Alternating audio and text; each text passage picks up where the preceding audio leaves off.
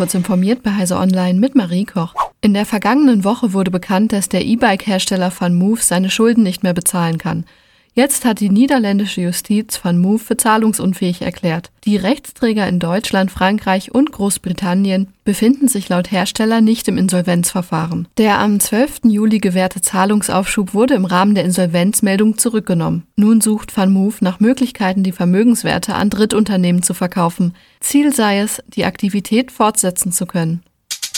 Viele KI-Startups würden nicht überleben, auch wenn sie zunächst hohe Summen an Wagniskapital bekämen. Das hat ein KI-Ingenieur dem Business Insider gesagt. Nur 20 bis 30 Prozent der Startups hätten dem Insider zufolge eine Chance, ein Geschäft aufzubauen. Als einen Beweis für seine Theorie nennt der Informant auch die zuletzt gesunkenen Zugriffszahlen auf ChatGPT. Ein Grund für den Rückgang könnte allerdings auch in den wachsenden Angeboten der Konkurrenz liegen.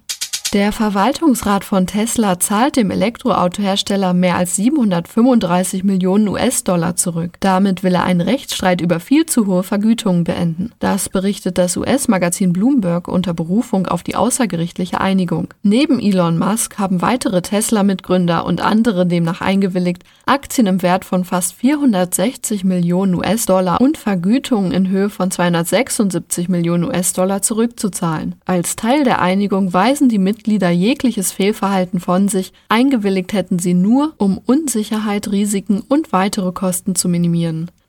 In Australien haben Experten über die Herkunft eines mysteriösen Objekts gerätselt, das nördlich von Perth an den Strand gespült worden war. Auf Reddit wurde die Frage wohl bereits beantwortet. Bei dem etwa zweieinhalb Meter hohen Objekt dürfte es sich um die dritte Stufe einer indischen Rakete des Typs PSLV handeln. Das vermuteten am Sonntag Reddit-Nutzer im Subreddit What is this thing? Trotzdem twitterte Australiens Weltraumagentur noch am Montag, dass sie Erkundigungen einhole. Es könne sich um den Überrest einer ausländischen Rakete handeln. In den vergangenen 30 Jahren sind Indien mehr als 50 Starts mit einer PSLV gelungen.